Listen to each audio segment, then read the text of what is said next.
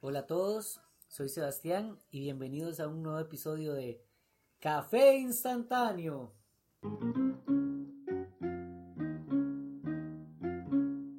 Episodio número 10 de la temporada 2. Puede ser que sea el último de esta temporada.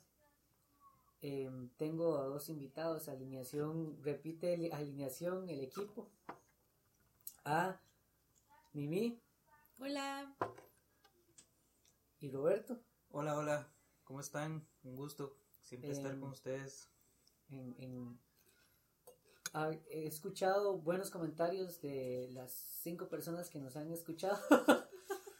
no, y eso en realidad es, es muy bonito porque en realidad uno hace esto, no lo hace por una audiencia, pero si hay audiencia y, y, y lo que decimos cala o ayuda, ya con eso basta. Y me han dicho como, hey, qué bueno, no sé qué. Entonces, es bonito, es bonito. Hoy vamos a hablar un poco sobre el, el engaño en general. ¿En, en qué situación, yo les, yo les hago una pregunta a ustedes dos. ¿En qué situación creen ustedes que uno se engaña? Que es un engañado. Hay muchas situaciones en realidad. Como por ejemplo, digamos, yo siento que uno se engaña cuando cuando uno sabe muy bien que no quiere algo, pero igual dice, ay, vamos a ver qué tal. Pero usted sabe en sus adentros que usted sabe, o, o que no lo quiere realmente, o que no es bueno para usted, pero usted dice como, ay, no, no, ay, no, no. O cuando, por ejemplo, a uno le gusta a alguien y uno dice, no, no me gusta, no, no, no, somos compas, vamos a salir, nada más, no, bla, bla, bla, bla, bla, bla. Y uno sabe realmente que, que, que uno se está engañando, que uno no, no está, no está viendo las cosas como realmente son. Es muy curioso porque también depende como el ámbito en el que se está engañando. Digamos, a mí cuesta mucho con una pareja o alguien que tenga un interés romántico como que me engañe, porque uno me dice, día, y voy a salir perdiendo yo. ¿Verdad? Si se engaña, se hace ilusión y todo. Pero me pasó este hace poco con una persona que no era un interés romántico, o sea, no era nada este ni romántico ni de amistad, pero fue una persona que conocí y yo dije, no sé, no me gusta la vibra de esta persona. Ajá. Y después dije, no me voy a dejar llevar por eso.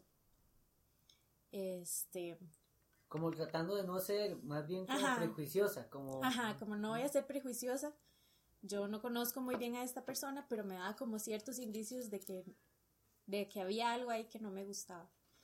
Y al final, yo dije, lo voy a ignorar. Y al final, todo lo que yo pensé como la primera vez de lo que esa persona me hacía sentir, se hizo Era realidad. Y me quedé como, wow.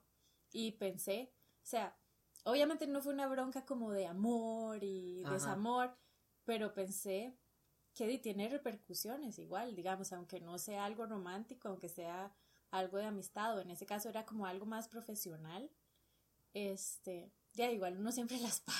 Claro, claro, claro. Y, yo creo que por ahí va el punto, digamos, de que cuando uno, cuando uno decide, es, es un poco, caemos un poco, tal vez, todo, todo lo que hemos hablado de los capítulos pasados, todo se complementa, es un poco también como los red flags, como cuando uno ve cosas, lo que pasa que en este momento, que en este episodio sería, vemos cosas que sabemos que no, no nos gustan, eh, Matilda. Carepicha. Habla, háblale, porfa. Con mucho cuidado porque puede que esté Ahí lo, ahí lo edito. Sí, sí, sí. En serio. Ajá. Ay, parida. Ay, puta. Es que se le cayeron a Roberto, no, está bajo. Vio, las, las vio, las vio desde allá. Bueno, ¿dónde quedamos? Eh, Volvemos a empezar. Ajá. ok. Ajá. Em, como decía, a veces uno ve cosas negativas y tal vez las, las obvia, como que tal vez dice, no, no, no, y se pone una venda. Y yo creo que en realidad no es solo en, en, en, en el ámbito de relaciones o de amor, sino que también mucho en general, en la vida en general, que, que usted empieza a hacer cosas que usted dice, que usted por dentro sabe como que No es buena idea. No es buena idea, exacto. Estoy perdiendo el tiempo, no es buena idea. No sé. ¿En qué, qué iba a decir usted, Roberto? Bueno, eh, de- bueno, primero gracias otra vez por, por la invitación. Espero no hablar tanta paja esta vez, eh, pero a veces es inevitable. Yo me pregunto, por lo que han, han comentado, em, si en todo este, todo este contexto ¿no? que, que están hablando, qué tan necesario o qué tan legitimado es el engaño para el ser humano, qué tanto lo necesita constantemente. Eh, es una forma de, de aprobar ciertas cosas, de sentirse cómodo. Eh, que también el otro tema que me parece interesante sería como el de la mentira, eh, engaño o mentira, ¿no? Claro, claro, sí, va ligado. totalmente relacionado. Pero, digamos, en relaciones, eh, que es más común, ¿no? Eh, yo creo que es como un primer paso para decir, bueno, eh, voy a probar esto por primera vez, pero le pongo el, el- el- el- sustantivo de engaño. Entonces, ¿qué pasa? Eh, ¿Qué tan necesario es engañar a la gente?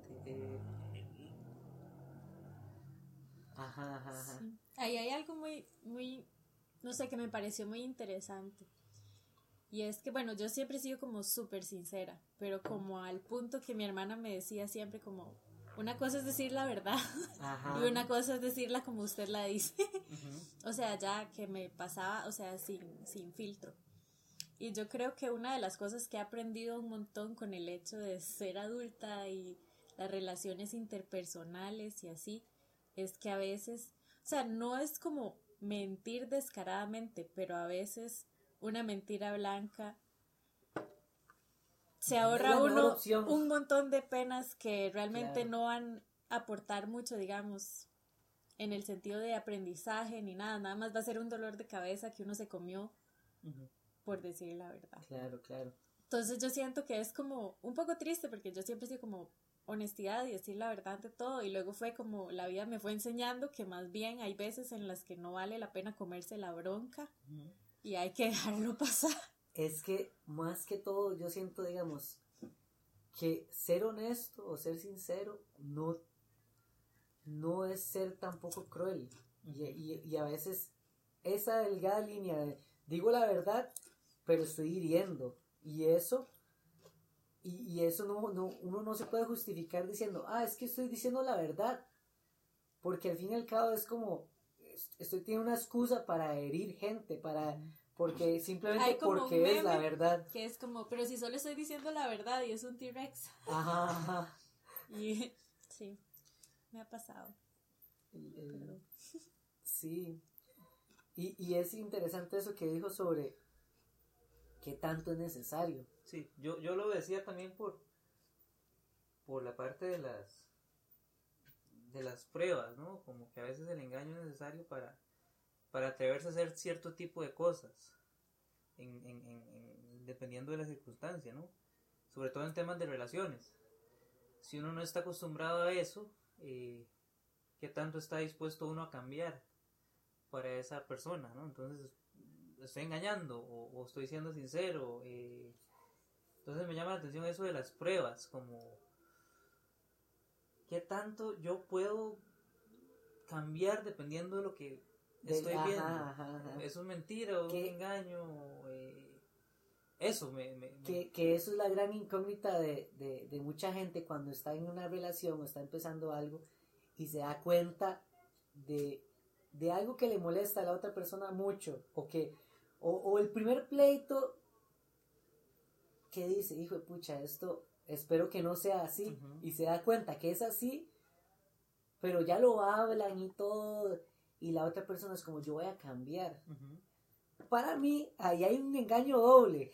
Porque una vez una la persona que dice que va a cambiar, Se está engañando. se está engañando a sí misma Sí. y está engañando a la otra. No, tal vez. Y eso es parte de lo complicado, porque esa persona es sincera, pero está prometiendo algo que no Que va no, a ajá, poder ajá. cumplir al final. Ajá, ajá. Eso es bien complicado. Y, y es mucho de esa vara también, y, y ahí yo, yo, yo quiero llevar el engaño más por una vara de ser consciente uno, de, de, ok, si una persona me dice, yo voy a cambiar,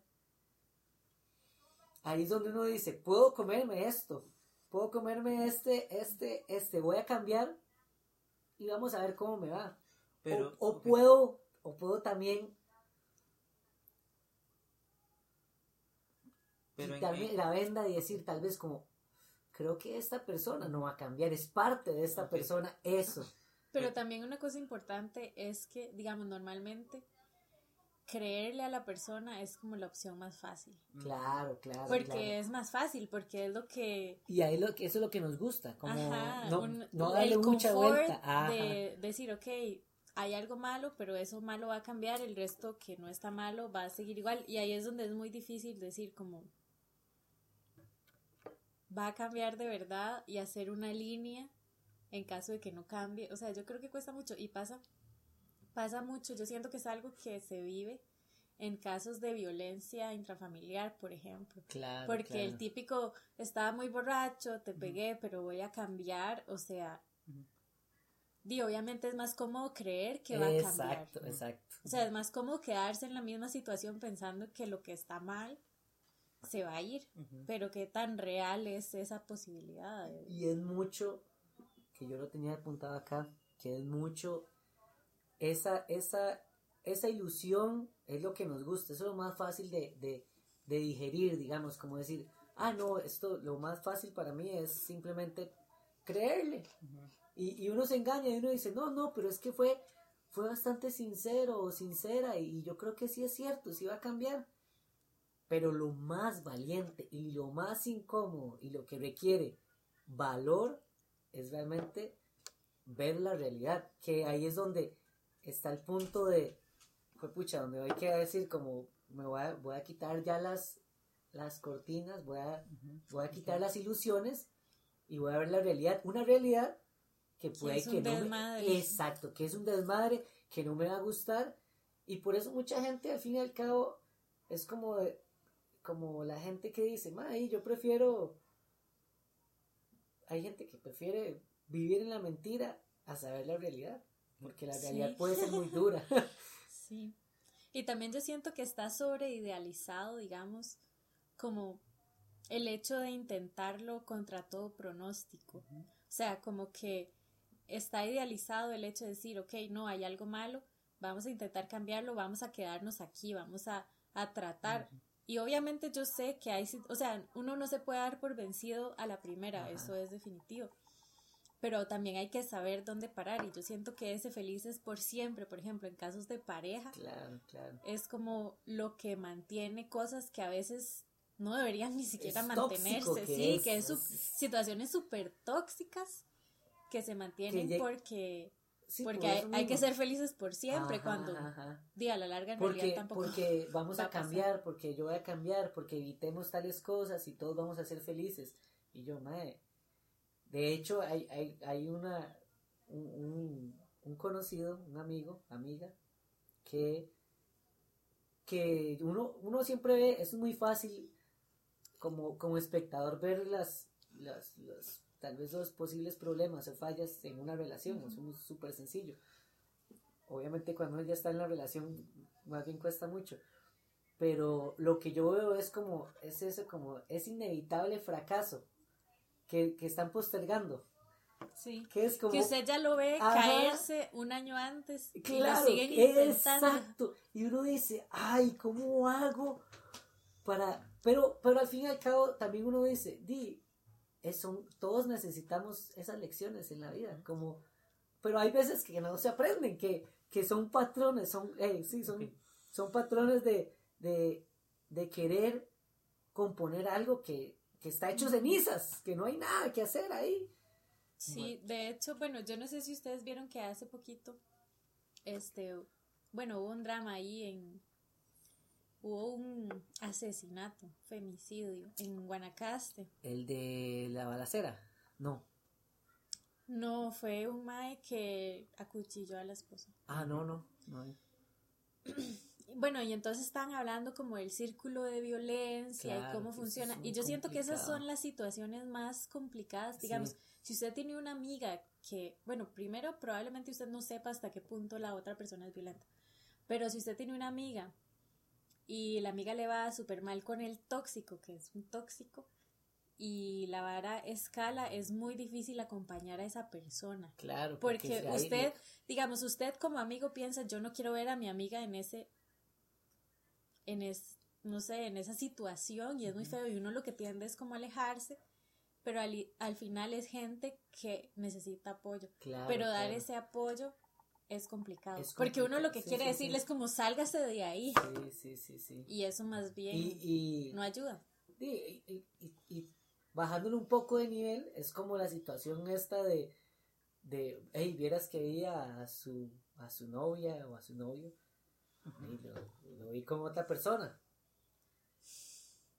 Y muchas veces, muchas de las de lo que uno escucha de esas situaciones es que obviamente la persona va a, estar- va a entrar en negación y va a decir, no, no, eh, nada que ver, no, ¿cómo va a decir usted eso? No sé qué, bla, bla, bla, bla. Para mí eso es lo más difícil, acompañar a alguien que está como en ese estado de negación. Claro, porque es- lo que usted diga no- Más bien puede ser tomado en su contra y usted es mal amigo, pero usted sabe que la persona necesita.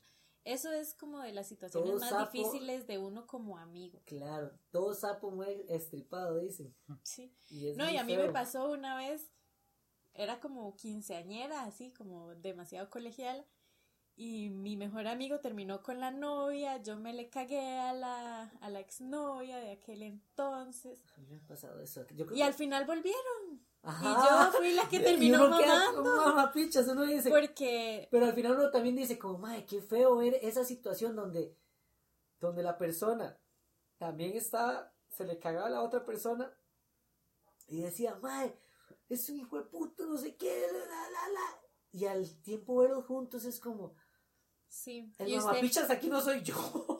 No, pero es feo, aquí- es feo. Porque Aquí sería la otra persona que realmente diga, a pesar de que habló toda la basura que habló, y Pero sí, entonces esas situaciones pasan y uno si no sabe manejarlo, di queda en el puesto del pelele que habló mucha caca y no ayudó en nada y volvieron y después uno eventualmente con el tiempo tiene razón, pero claro, claro. en el momento nada más termina siendo odiado por su amigo y por la ex. Ajá. Y pierde una amistad por, por tratar de salvar más bien a su amigo, digamos. Que Sí. eso, y- ¿Usted Eso qué es decir? complicado. Sí, bueno, eh, no, no, este. Muy interesante todo lo que han dicho. Este. Voy a tratar como de agrupar ciertos comentarios. Yo creo que en. en- en- bueno, ya la conversación está girando de las relaciones, ¿no? De, de pareja. Me llaman la atención dos cosas. Eh, ¿Cuándo es normal o hasta qué punto es normal engañar? ¿En qué fase de, de esto de las relaciones? Cuando se están conociendo, uno puede actuar de determinadas formas y uno eventualmente, pues, dependiendo de la persona, está engañando, Claro, claro. pero lo legitima. Está diciendo, bueno, Es que como que estás consciente, como. está "Oh, consciente. Mira, estoy siendo, estoy engañando un poco a esta persona. Ujú. Ser un cara de pinche. Eso está muy mala vibra. Sí, sí, sí. Pero sí. lo- Eso está inter- bien red flag. Lo, lo interesante es que sucede. Eh, Claro, si, claro, si- uno se pone a pensar mucho, eso está... Y, y es por lo mismo, por el miedo a afrontar una situación. Que en la de- realidad no lo favorecería. Ajá, correctamente, digamos, como, o, o, sí, una situación donde uno dice, como, mae, las posibilidades aquí de que, me, de que salir bien son casi nulas, digamos, probablemente si yo le digo, que, que lo hablamos de la, la vez pasada, sobre la honestidad, probablemente si yo le digo a una persona con la que estoy saliendo, eh, si me pregunta, hey, ¿usted está viendo otras personas? Y, y yo le digo, ah, sí, vieras que sí, dependiendo de la persona, puede ir muy mal. Lo más fácil sería decir, no, no, no, digamos, no, no, no, realmente, No comerse la verdad. no comerse la bronca. Sí, lo, lo otro que quería comentar es que efectivamente, pues, eh, cuando uno está en relaciones, eh, por más maduro que uno sea, y por más consciente que uno sea de lo que está haciendo y demás, siempre uno idealiza muchísimo. Claro, claro. Idealiza muchísimo, entonces ahí está la parte El de... error número uno de, de una relación es... Sí, de, de lo que decíamos la otra vez, este, a veces un gran consejo no esperar nada de nadie, aunque es muy fuerte. Claro, claro. Y en ese no esperar nada de nadie es donde pueden entrar los, los engaños y la honestidad y, Sí, sí. o en la actitud esta de decir, bueno, eh, ¿qué pasa si tengo varias personas a la vez? Porque sucede, ¿no? Eh, no, no, no, lo, lo-. Ah. lo- digo en general. Sí, sí, sí, sí, sí, sí. Porque Obviamente, Porque, porque, ¿qué pasa con el engaño? porque uno no va, y tampoco también se va a casar con alguien que viene Claro, conociendo, y si está conociendo a alguien más, di. Y el, y, el, y el tema de la seriedad, el tema de la idealización, y volvemos a lo mismo, por esa idealización tan constante, y, y lo decíamos ahora, eh, uno logra normalizar pautas, conductas que no están bien, ¿no? Todo el tema de la, la violencia, de la desigualdad, etcétera, pasa por ese tema de normalizar ciertas cosas Claro, claro. y el engaño es parte de Es parte de, normalizar claro, y, de, claro. y de posicionarse en una en una parte de, de la de, de estar conforme con alguien. O sea, prefiero engañar a ser honesto. Ajá, ajá, ajá. Esa es la, la, la, Sí. la idea. Inclusive la, la sociedad ve como al, al que engaña lo, le- lo, lo premia. Ujú. Digamos, el, el, generalmente, tal vez más, y más. Ahí es complicado. Al que engaña, si es hombre, lo Ah, es, Exacto. eso es lo que iba a decir. Exacto. Al, al, al, al, al hombre, al hombre, digamos, en una sociedad tan machista que, que el Que eso hombre, está bien, está legitimado. entre más engañe, entre más salga impune, ah, eso es un bicho. Y la mujer se engaña, Escoria. Escoria. escoria. Pero ¿cuánto puede aguantar un, un engaño? Porque hay relaciones que se sostienen en engaño. Ajá, ajá. Yo creo que el engaño, mientras los dos no lo vean, va a ser siempre. Digamos, eso es muy loco porque di, si, si usted, si usted cree, usted puede creer una mentira tanto que se va a volver una verdad. Yo estaba escuchando eso, digamos que hay mentirosos patológicos y que los mentirosos patológicos más peligrosos, por decirlo así, son los que se empiezan a creer sus mentiras. Entonces ya no hay una línea ni siquiera de lo que es verdad y lo que es mentira. Entonces, di, usted ahí puede llegar como a situaciones absurdas Ajá, ajá. en los que la persona le está diciendo una mentira muy volada y la persona Se se, la la cree. Y yo no sé si ustedes han, cono- han conocido a alguien peligroso. así, han conocido a alguien mentiroso, mentirosa, compulsivo, digamos, Sí. como que uno dice, no es necesario mentir para esto, digamos. Yo tuve un exnovio mentiroso compulsivo. Ajá. Ah, sí. Digamos, Yo- cuando no, terminamos, era Sebas, no el plot twist. Cuando terminamos, este, di- era tan rajado que yo no sabía que era verdad y que era Qué mentira. loco, Entonces qué yo solo fuerte. fue como muy, muy, muy rajado porque fue como una relación larga y al final yo dije, yo ni siquiera conozco a esta persona, entonces ya, Sí, sí, sí, o sea, ni siquiera quedé como con secuelas porque fue como, no sé qué tanto fue verdad, no sé si todo, absolutamente todo fue mentira. ¿Y usted por qué no terminó antes, digamos, por qué se alargó tanto? Yo creo que dentro de todas las mentiras, di uno en el momento tampoco tiene como todos los hechos como para decir está mintiendo, digamos, Ajá, uno ajá. uno lo puede presentir que Eh, está ahí, mintiendo. ahí, ahí, eh, y ahí como que de cierta manera hay un engaño, como que uno se está haciendo una idea que, que muy adentro sabe que es falsa, digamos, como que Pero ya cuando usted corrobora, que fue lo que a mí me pasó, o sea, yo yo empezó a lo armar, presentí. armar el ego ahí. Yo lo presentí en el momento en que corroboré, yo dije, "Ma, es como si yo no conociera a esta persona porque Qué increíble. es sí. mentirosa compulsiva, yo Ujú. no sé. O sea, toda las- la relación puede haber sido una mentira y yo terminé y fue, fue como si nunca lo hubiera visto y yo normalmente mantengo mucha relación con las personas con las que tengo relación romántica porque está basado en la honestidad y esa ha Qué sido de loco. las pocas veces en las Que sí, si te no, vi no me no. acuerdo, o sea, yo no conozco a esa persona. Ajá, ajá, qué loco. Pero también está esto que, que comentábamos, eh, bueno, con personas conocidas que está la parte del, del mismo autoengaño, que es dejarse, eh, dejar que ese engaño forme parte de la- Claro, claro. Verlo, verlo normal, verlo. hey, es parte de. Y, y, y Que ahí está mal, ¿no? Porque ¿qué- a- a- hacia dónde se va en una relación así, no hay...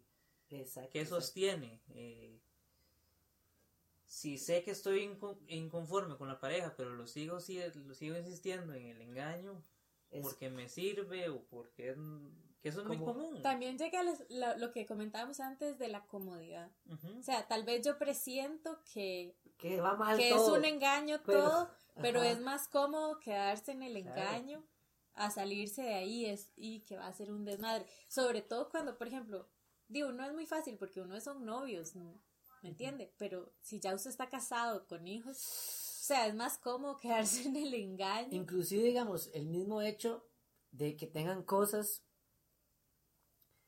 que los une más allá del vínculo, ¿me entiendes? No sé, hijos, Ajá, eh, hijos. propiedades, Y yo casas. siento que eso pasa muchas veces, que las Ujú. parejas, por ejemplo, casadas con hijos no, no encuentran cómo divorciarse, que Porque, a la larga sería como lo más sano y lo mejor, porque tienen todas esas cosas en Claro, común. porque sí. Y tal vez dicen, ok, tengo tantas cosas que necesito vivir con este engaño, digamos, tengo que ver cómo, li- cómo voy a lidiar con esta relación y lo mejor es de decir, no, no, tal vez no, no me da vuelta, no, no. o- No, y ahí también está la parte económica. Porque, Ajá. digamos, ya ahora ha cambiado un poco, pero por lo general antes, Sí, el hombre sí. ajá, la mujer era totalmente dependiente del hombre. Entonces, si usted era mujer y tenía la espinita de que su esposo le estaba dando vuelta, di, era más cómodo quedarse con la espinita Claro, y vivir claro. con la espinita Y- y- que divorciarse y pedir pensión y, Y si usted hay unos calzones, botarlos y yo no vi nada. si veo unos collares, unos aretes, no me acuerdo. No, no, pero eso pasaba un fuerte. montón. Yo y eso que eso está, claro, claro, digamos, eh, eh, mi santa abuela, mi, mi abuelo era un perrazo y era normalizado, digamos, no era Ah, tan normal, es como, ay, es un viejo perro, no sé qué. Y, y- Y llegaba a la una- casa y había que servirle el almuerzo. Claro, claro, no, no, una Oh vara God. increíble, una vara increíble que, que es bajado que, que todavía pasa, digamos que Todavía pasa, pero por lo menos yo siento que ya como menos personas tienen hijos, menos personas se casan al final, o sea, la gente se ya, sigue ya casando, como pero que entonces, hay menos, más, menos, menos ataduras ajá, que las personas pueden como- romper fácilmente. exacto, como que la ruptura es fea y todo, pero la gente se atreve porque no hay esas cosas Ajá. en medio. No hay un, un matrimonio también. Sí, no hay un matrimonio. matrimonio, digamos, por la parte religiosa, no, sí. el matrimonio es sagrado y el matrimonio no se puede romper. Se, se, se, se arreglan las cosas, no se, Se rompen. recicla. Se recicla. Sí, sí, no, no, es, es muy fuerte eso. Eh, yo quería hablar también un poco sobre en qué momento uno también, hablando del autoengaño, en qué momento uno trata de, de ocultar cosas que siente, de, de, de tal vez no, no tomar no tomar muy en serio ciertas ciertas reacciones que uno puede tener a, a, a, a cosas a e- ese, ese como hecho minimizar sus Ah, instintos. exacto exacto como minimizar a tal punto que usted dice como no no no eh, esto que siento eh, no no es- Dejarlas pasar. No está necesariamente pasar. mal. ajá ajá ajá Yo, yo, bueno, últimamente, por todos los podcasts que han grabado, me parece que una vez de las mejores o de las soluciones más saludables cuando uno está en una relación o demás, qué tan conveniente es ser directo. O sea, yo creo que ahí puede estar la clave en algunas cosas para no dejar pasar ese tipo de cosas, Sí, sí, sí, pero sí. nos cuesta tanto ser directos. mucho. Es que de ahí, de ahí viene mi, mi premisa, digamos.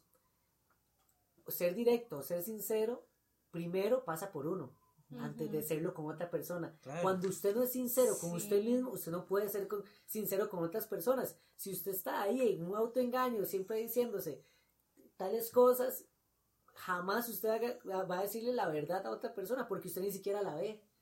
Usted no siquiera sabe. Ni siquiera sabe, exacto. Que a mí me pasó eso, digamos. yo me he dado cuenta de que de uno, uno aprende mucho de, de los errores, al menos, y me he dado cuenta que a veces hay muchos factores que a uno lo hacen eh, actuar de cierta manera y, y, y he estado con personas en algo ahí, saliendo y todo, que después yo dije, ¿por qué? ¿Por qué no lo hizo antes? Ajá, ¿por qué no terminé antes? Digamos, si realmente yo era una- un constante autoengaño diciéndome como, no, esto es normal o no, esto no. Y, y en realidad era, puede sonar muy carepicha, pero no me gustaba la persona. Nunca me gustó. Simplemente fue como, como, de ahí, se dieron las cosas, voy a seguir ahí Todo fluyó. todo fluyó y, y para mí e- e- esa frase tiene una connotación tan negativa también, el fluir es como tan positivo. Por una parte se puede tomar como fluir es dejar pasar las, es como Es no ver las, las ah, cosas, me eh, eh, ese fluir también por el lado Es negativo, taparse los ojos, es ir así. tapa- es, es- es fluir en un río pero usted va boca abajo ahogado más bien ya. Yo no sé, yo siento, digamos, yo siento que decir la verdad no es la salida fácil.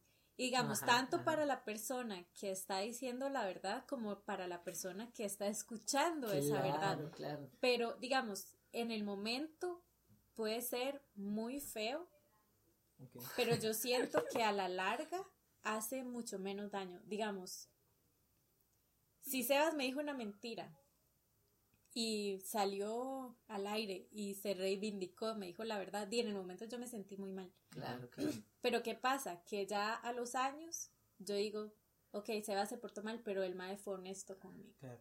pero al fin y al cabo Entonces, sí en mi escala de estima, quedó arriba. ajá ajá, ajá. No como alguien que le mintió todo el tiempo, la escala de estima quedó de fondo del mar, debajo de, de los corales. ¿Ustedes no han visto esa película de con Ben Stiller de que el mae se enamora de una de, de otra huila en la luna de miel? Y el mae le dice a la a- a- con la que está de luna de miel, y dice, te, voy- te voy a decir algo. Y ella, ay, es, es bueno, y dice, no va a ser tan bueno al inicio, pero después va a ser bueno, pero va a ser mejor. No, y yo, mae, en es realidad verdad. es cierto, sí. O sea, en el momento es una Es mierda. un o sea, en el momento sí, que usted le diga, es- madre, yo ya no quiero estar con usted, Claro, eso- es horrible. Vieras que me pasó, ahora que hablamos de ser sinceros y directos, me pasó en una de estas aplicaciones de que tuve un, un match que di Que fue por error. Sí, que fue por error y entonces error mío también digamos la persona me habló y todo y, y yo hablé un poco. Sí, eh, normal. Y yo después dije no eh, es, entonces traté de ser lo más sincero sin ser un carepicha. Pero la reacción obviamente es la reacción que Fue uno se esperaba Fue mala claro claro. Y Igual entonces- si uno va a decir algo, digamos, que no es bonito de escuchar, uno tiene que saber que la reacción... Claro, O sea, exacto. eh, sobre todo en el momento, ya después pensando las cosas, uno dice, mira, este madre... Pero en el momento, es una verga. Sí, sí, sí. Sí, pero es que me parece, para mí es la solución más práctica. Eh, porque si vamos a eso del autoengaño y normalizar ciertas conductas, que es lo más difícil al mismo tiempo, pero identificar esas cosas que a uno no le gustan, por más sinceridad que, o por más que a la persona sienta mal, hay que hacerlo. Eh, si de verdad uno quiere tener una relación madura o, o lo que se conoce como madura eh, Saludable, saludable, saludable, hay sí, que bien. decirlo hay que porque si no volvemos a lo mismo y por eso es que están estas relaciones que uno a veces dice pero qué, qué putas está pasando güey? ¿por qué está este círculo? sigues diciendo lo sí, mismo Sí, sí, sí. ¿Por qué, por qué me siguen molestando las mismas cosas? claro ¿Me entiendes? Y es porque realmente no siempre dice. le van a molestar y, y Se me uno no le va a una, decir. una idea de una actividad, no. Diga. como decir escenarios y usted decir, diría la verdad o mentiría. Ah, está bueno. Antes de eso, digamos, parte, ah, yo algo, algo, algo, ah, algo que hago, digamos, por ejemplo, cuando uno sale con alguien y todo, es muy sencillo caer como en ese autoengaño y, y, y tratar de no ver esas cosillas porque uno vive el momento, de después deja pasar un rato Sí, sí. pero- y usted le quedó molestando algo ahí y no lo y, dice. y no lo dice. No lo dice. Yo lo que hago Escenario siempre... número uno. Ajá, ya, ya, ya, tíralo, No, tíralo. No, es ese. Ajá. Hay algo que a usted le molesta, Ajá, pero le molesta bastante. ajá. Dice la verdad. O se Es que- va. o- Yo no Es que sé. yo creo que el ser humano es muy cabrón, o sea, eh, uno a veces se resguarda esas cosas porque como dicen está pensando con la de abajo y le gusta mucho a alguien físicamente y se puede guardar todo lo que sea. Porque está, ajá, ajá, eso es, eso es, eso es cierto, y sí, ahí, porque quiere un objetivo ahí, sí, ahí la respuesta es como depende de lo que esté buscando. ajá, ajá, ajá, ajá, Qué porque ahí sí, sí, sí, si uno ve algo que le molesta mucho, pero igual es un buen polvo, y usted dice, es, solo un buen polvo, de ahí, vamos a ver hasta cuándo puedo aguantar. Pero sigue engañándose. ah, exacto, exacto, es peor más bien cuando es más, algo más allá y uno ve ahí una una algo que le molesta muchísimo y uno como y yo Ok, entonces el segundo escenario sería una situación en la que usted ve a la otra persona para una relación seria, o sea, no es Ajá, un polvo, pero tiene no. algo que le molesta mucho. Yo creo que volvemos a lo, a lo mismo. Eh, pucha, es que siendo sincero, y conozco casos en donde se aguantan eso. Si es solo el, el, el, el, el- porque la gente tampoco conecta con eso, o sea, nos cuesta tanto decir, voy a conocer a alguien en una aplicación y lo único que quiero es algo pasajero. Eh, cuesta encontrar ese tipo de personas. Pero yo estoy seguro que si alguien está en esta ley se le va a ofrecer y demás, va a mentir, va a engañarse. claro Va a claro engañarse. Sigue siendo, es como la, la idea de, puta, por un polvo voy a hacer eso. que que Pero por eso este escenario es diferente, ya no es un polvo. sí ya es como que usted quiere usted ve a esa persona como le dé futuro le dé Como futuro. posible novia que le presentaría Ajá. a sus papás, pero hay algo que le molesta. pero hay algo que le molesta mucho Uf, No, yo- qué duro sí, no, qué yo, yo- duro, yo- pero- yo seguiría siendo, aunque cueste, yo no sé si ser, ser eh, a conversar. Por más que le molesten las personas, yo creo que ahí está la clave. Eh, esto no me gusta, se puede decir de muchas formas. Ujú, ujú. Sí, uno encontraría la forma menos fea. Como ustedes nunca han estado con alguien que besa de una manera que a uno no le gusta. Eso es una, eso es una vara. A mí me pasó una vez que era como, no era como besaba, pero tenía un aliento que- no soportaba. Y la persona Ay, me no. encantaba.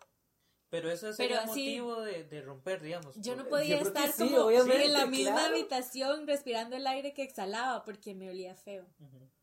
Pero se mantenía. Aunque estuviera mal aliento. ¿Cómo se mantenía? O sea, llegó a la relación, se, se llegó a una relación o no. no, porque yo no pude. Ok. Pero Ajá. nunca le dije que Nunca era por le eso. dijo, ajá. Ajá, sí, pero Es eso- que qué duro, es que porque sí ahí sí- y, y esas cosas son, son, son cosas que son muy, pueden ser cosas mínimas, pero van a afectar a largo tiempo, digamos, un montón. No y sé, también como eso, digamos. Digamos, puede ser que ese día no se lavó los dientes, pero... Ajá, ajá. Pero, Pero- si ya es algo rep- Ajá, sí, si es algo que, que en serio usted no puede salir con la persona porque la persona siempre tiene el mismo Es que aliento. la persona me besa en la mañana y me huele feo el aliento. Sí, no sé, o sea, yo no pude, la verdad, yo no pude. Y tampoco pude decírselo, pero tampoco estaba como en una etapa de la relación que, o sea, Ok.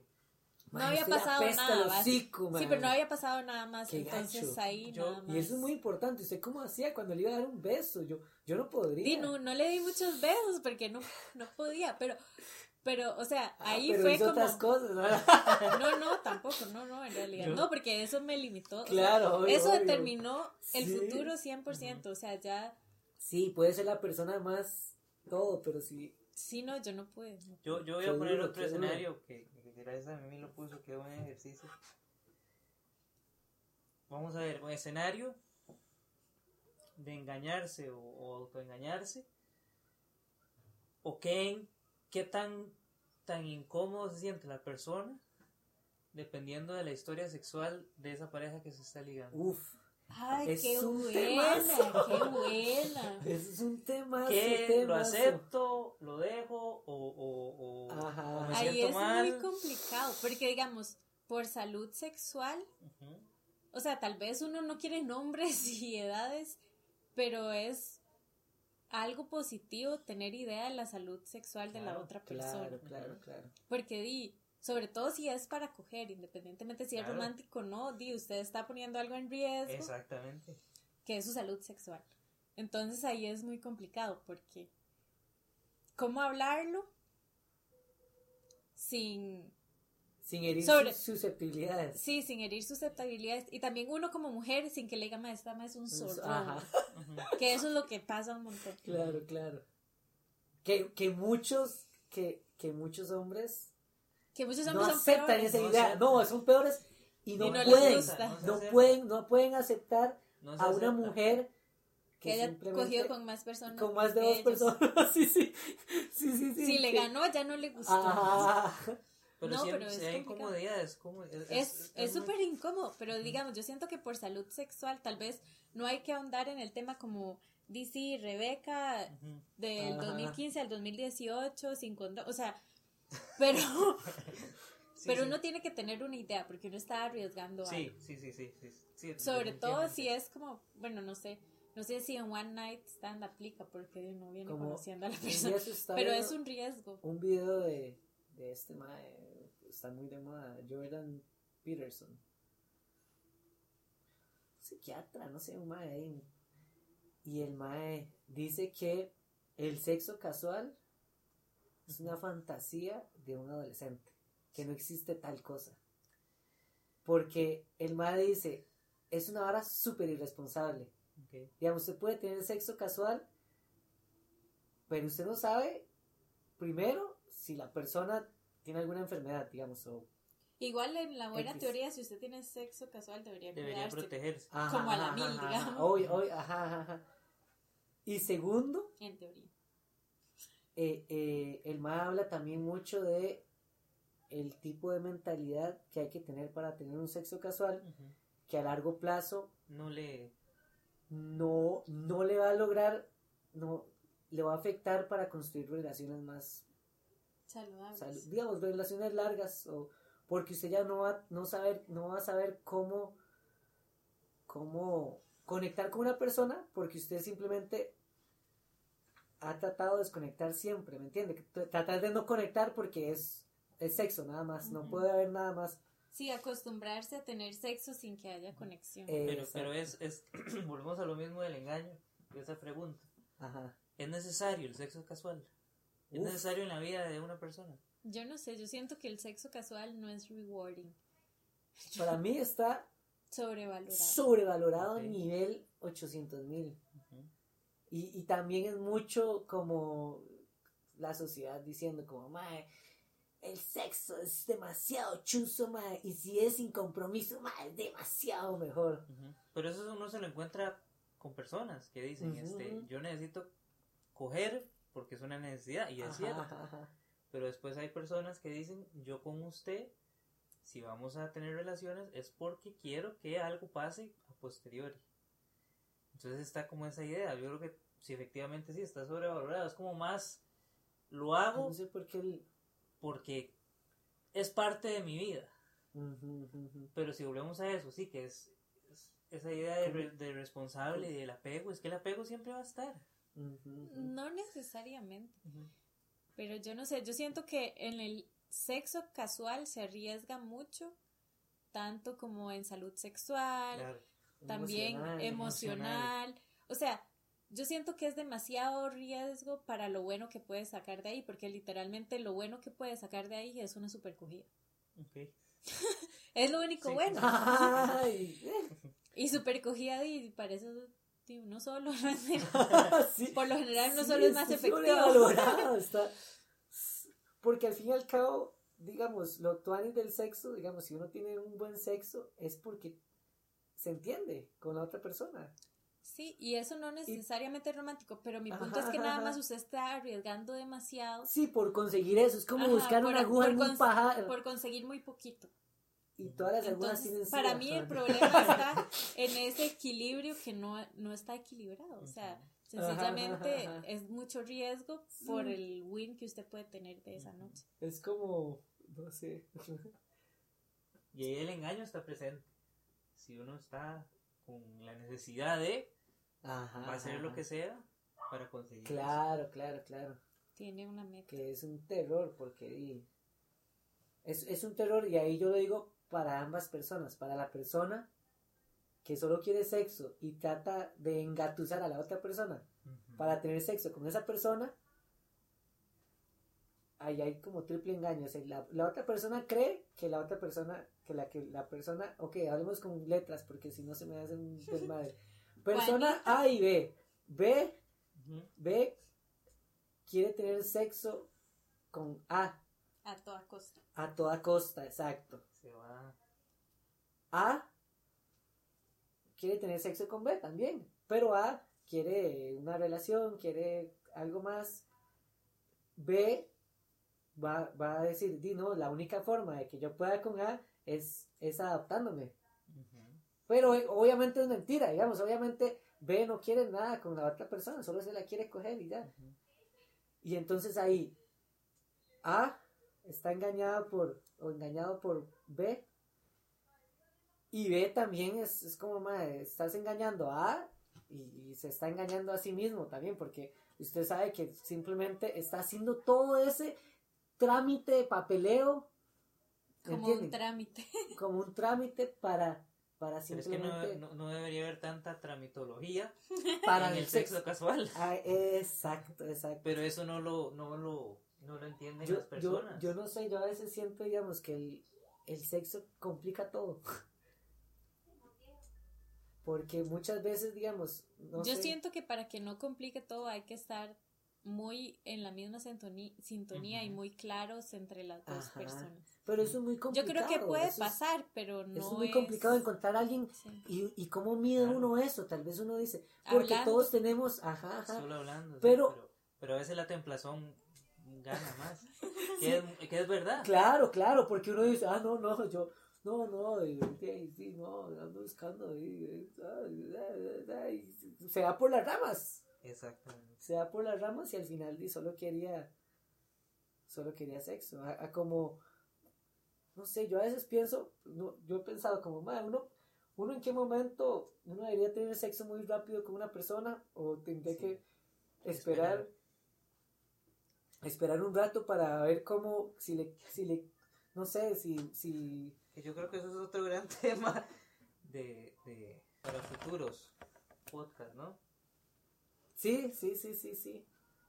Sí, sí, porque, es un, porque es un tema es un tema que se las trae. Yo creo que, no sé si he hablado de eso, probablemente lo he en, algún otro... Yo creo que lo habíamos mencionado también en el de Red Flags. Igual también depende mucho de qué tan perceptiva es la otra persona, porque yo siento que también, digamos, por ejemplo, las chicas que andan buscando, este, no sé, en Bombo, no, yo nunca he usado Bombo, pero digamos que anden buscando un novio para casarse, probablemente, aunque usted les diga, yo no estoy buscando nada, ellas se, están autoengañando pensando, fijo no está buscando nada, pero... Claro, pero puedo, me va a conocer a mí y se va a enamorar. así. Entonces... Y eso es un autoengaño tan grande y tan... Creerse muy especial. Súper fuerte. Sí, sí, sí, creerse, creerse que uno puede cambiar la idea de una persona. solo por una coca en el desierto. Eh, una coca en el desierto. Es como, uy, yo soy tan increíble que por más que esta persona piense, quiera esto, yo voy a hacer que quiera. Va a querer algo diferente conmigo. Sí. Ah, qué fuerte, sí. Es muy fuerte. Yo creo que, que pasa totalmente. demasiado, demasiado. Porque a veces sí, uno dice ciertas Ahí cosas. Ahí donde hablamos de las expectativas también de la persona, decir como, no, no, yo creo que con esta persona, eh, eh, y yo lo voy a, ¿Ustedes nunca vieron esta película demasiado mala que se llama Tres metros sobre el cielo? ¿Era? No. ¿Usted la vio? la española. La esa. española. La de... Ay, no, esa película. O sea, es eso un sí cáncer es para una sociedad, eso, Eso es un sí cáncer, esa película es un cáncer. Es, es, es una película que es como una fantasía De adolescente, de adolescente. pero tóxica. Ajá, digamos, es como el, ok, está el mae problemático. Yo creo que esa la vimos súper jóvenes. Sí, Igual los sí, dos sí, fue sí, como, sí. "Mae, no, eso es demasiado tóxico. Ya sé. Es, es, es, es un mae problemático que no, no, no sabe. Y, y agresor. agresor, también, muy violento, es violento, pero sí. es alfa, digamos, es un mae que tiene una moto, que anda, Ah, es un es. mae rudo, y entonces está ella que es como, ay, soy buena, soy, soy Santa, inocente, ajá. santa y todo, y es como virgen, y es como, y, y entonces ella es como, De buena ay, no, familia. él, sí, y, y él es, él, y entonces él ve en ella tal vez como, oh no, esa chica diferente porque solo está con, con chicas igual que él, ¿me entiendes? Y es como, oh no, ella es inocente, no sé qué, y ella lo ve y es como, mae, él es muy violento, tiene problemas emocionales y todo, Lo amo. pero lo amo y yo creo que lo voy a cambiar. Y es esa idea como de, Y nosotros, Sí, pero está todo lo. lo- mae, a- todo, todos los, todos los red ajá, flags estaban en esa. Y, demasiado. y Y, es lo como peor es que favorita de Sí, un montón de teenagers. sí. Y yo, madre, no, Sí, por ahí no. yo no sé, digamos, yo entendería que sea favorita por lo buscarla, estúpida que es, por lo- fantasiosa y casi que una sátira, porque es increíble, digamos, es como recalca mucho esa idea de que, de que el Mae la tiene que defender a ella y si es con pichazos, uff, buenísimo. Ella va a decir, oh no, oh no, pero me defendió. ¿Me entiendes? Como, eso, Que eso es- compiten en carreras de motos. Ajá, y que el hermano de él creo que se muere. Entonces por eso él está Tres afligido. metros sobre el cielo, sí, así Tres metros de basura, tal Three vez. steps above heaven. No la vean. No perpetúen lo que ven ahí. Ay, no, no, son, son, No lo hagas en casa. son, son de esas cosas que, y estoy probable, estoy seguro que, que mucha gente que va a No, escuchar y esto mucha va a gente tener basó duda. sus estándares Ajá, de obvio. adolescente en esa En ese película. mae, en ese mae, en el, en, en el mae de- tanto más verlo a él como una figura para ser un, un hombre alfa, pichudo, a como un montón de milas van a decir, van a detectar ciertas conductas en los maes y van a decir, ah, maes es, es el, el típico bad boy, el, ay, es que él es incomprendido, entonces por eso es que actúa así, pero yo sé que él tiene un corazón Tiene muy grande. Sí, no, yo nunca he sido Yo doctora, nunca me han gustado los bad boys, pero me cuesta, me cuesta mucho entender que a alguien Sí. le guste un bad boy. Sí, sí. Yo creo que ahí hay una, hay una historia, no sé, yo pensaría que hay algo familiar también. No sé, yo lo llevo ahí a un a otro grado de, A nivel de de psicoanálisis. relaciones, ajá, de psicoanálisis, de relación Pero con el como- tata, porque Bueno, también no sé. eso se reproduce mucho como Las el chicas tata que les gusta el ausente. bad boy normalmente tienen un patrón de bad boys y de que Ajá. ellas necesitan salvar a alguien y yo me yo no, yo no voy a Y es por el nadie. papá, diría No, no Sigmund sé, Freud. no sé, Porque no tienen sé un papá ausente, probablemente. Y entonces, como que inconscientemente siempre quisieron agradar a su papá. No sé, estoy inventando. sí, igual. Igual yo creo que ya, ya vamos a. eh, eh, vamos a, a concluir esto. Porque se nos está haciendo muy largo. Uf, el engaño, yo siento que al fin y al cabo, eh, concluyendo un poco, es, es una parte intrínseca del humano, del ser humano. Yo siento que es necesario Es- para ciertos escenarios Ajá. específicos. Porque Igual también- siento que si uno lo puede evitar es mejor, eh, o sea, es mejor sí. comerse la bronca ahora que comerse Ajá. una bronca peor después, o sea, Sí, pero es necesario, totalmente. es necesario. El La- engaño no sé si el engaño como tal, la mentira, La mentira. mentiritas blancas, Claro, claro. Salvan la tanda. Salvan. Debería haber un producto que sea mentiritas blancas, salva la tanda. No, y, y, y al fin y al cabo también parte del engaño es porque de cierta manera nos gusta auto- ¿sabe qué no hablamos? ¿Qué? del estafador de Tinder, ahora que está en tendencia. En serio, yo, usted sabe que yo no he visto, pero eh, va por ahí, va, es el mismo tema. Sí. El estafador de Es puro Tinder. engaño. Sí. Mutuo, engaño. mutuo, mutuo. No sé si mutuo, porque, bueno, yo me dormí. Pero, pero a lo que entendí, el mae, las, el mae tenía como novias, Ajá. les compraba viajes a todo ¿Cómo? lado, las invitaba a fiestas, el jet privado y luego les pedía plata Y eso, para... Porque estaba en peligro y las madres hacían como cosas tontas, digamos, darle ahorros de toda la vida, sacar tarjetas de crédito para... Pero al final el mae no está preso porque No nunca las nada. amenazó Ajá, no está haciendo y nada en ellas lo contra de la ley. hicieron Ujú. willingly, digamos. Creo que aquí hubo un caso de No sé. escuché como que aquí hubo algo parecido, un estafador, y se dieron cuenta como por esa serie y lo buscaron y no sé, como, como que eh, no estoy tan informado, pero oí algo parecido. Y, y ahí uno que dice, dime, qué duro, porque... No preste plata, eh. Ajá, no. El, el engaño se da cuando uno también quiere ser engañado. Es como, es como la magia, es como la ilusión. Intereses de por medio siempre va a haber. Sí, sí, sí, sí. Sí, de parte de, de la chica, por decirlo así, el interés de que el mae Ujú. sea el amor de su vida. Ajá. Y de que sea un mae millonario, Y que, otros, que sí. tenga un estatus, Sí, ¿me entiende? Que el novio sea ahí Que, un que pasa un poco, pudiente. voy a, voy, a, voy a cambiar aquí un poco de, de, de escalones, pero no sé si vieron el documental de Michael Jackson, Neverland. No. Y es muy fuerte porque los papás prestaban a sus hijos a que vaya un roco a dormir con ellos, Sí, sí, sí, pero era.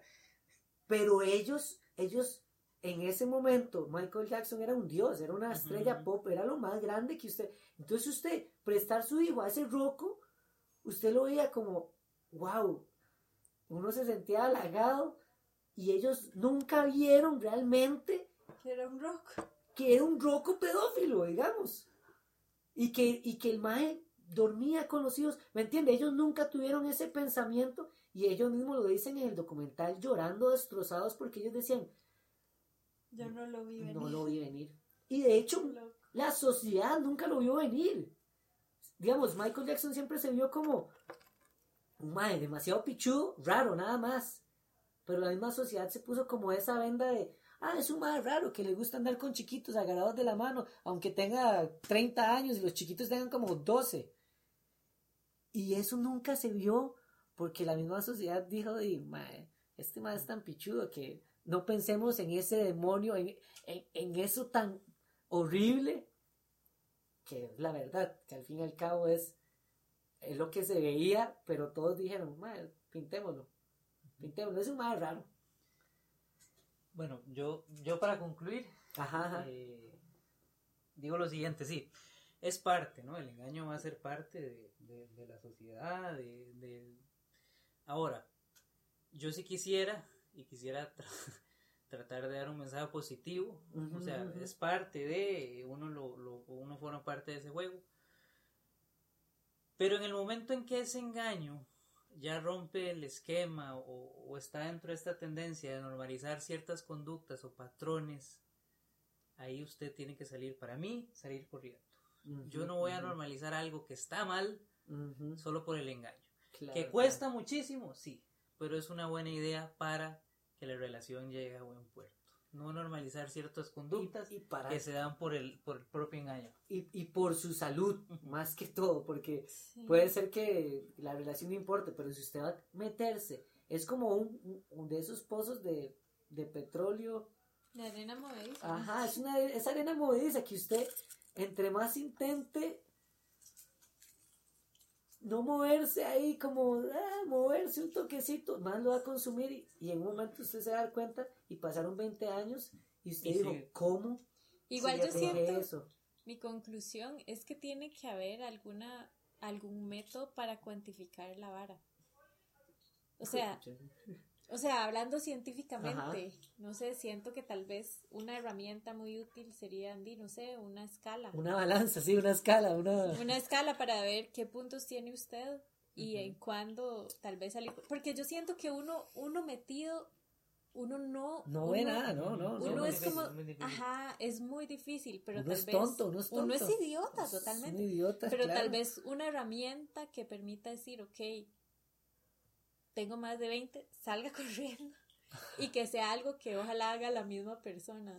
Sí, no que le sí, digan los ajá. papás o los amigos. Porque yo siento que ahí lo más importante es que la persona caiga en cuenta.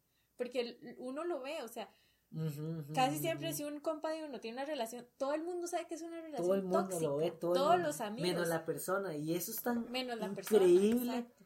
y ahí es donde uno también tristemente uno dice Dima es que no puedo decirlo más alto pero no lo puedo decir más claro digamos ya ya ya ese punto es como de ahí dice usted se quiere hacer mierda por, porque por más que yo que todos le digamos la verdad que todos le demos tal vez una realidad diferente a la que él ve o la que ella ve di uno tampoco puede elegir por la persona y es donde uno Sí. dice di ay mae hasta aquí llego yo. Qué difícil. bueno eh, muchas gracias por venir hoy un lunes Un gusto. Eh, eh, estoy muy Gracias bonito. por convencer. Yo ya me había acostado. casi se quita mi mil qué rata ¡Qué lunes! sí sí el lunes el Hay lunes que descansar, ¿no? Sí, sí. Pero es una buena manera de iniciar un lunes, digamos, iniciar la semana con algo diferente, ¿eh? Ahí, debatiendo. Tomando cerveza.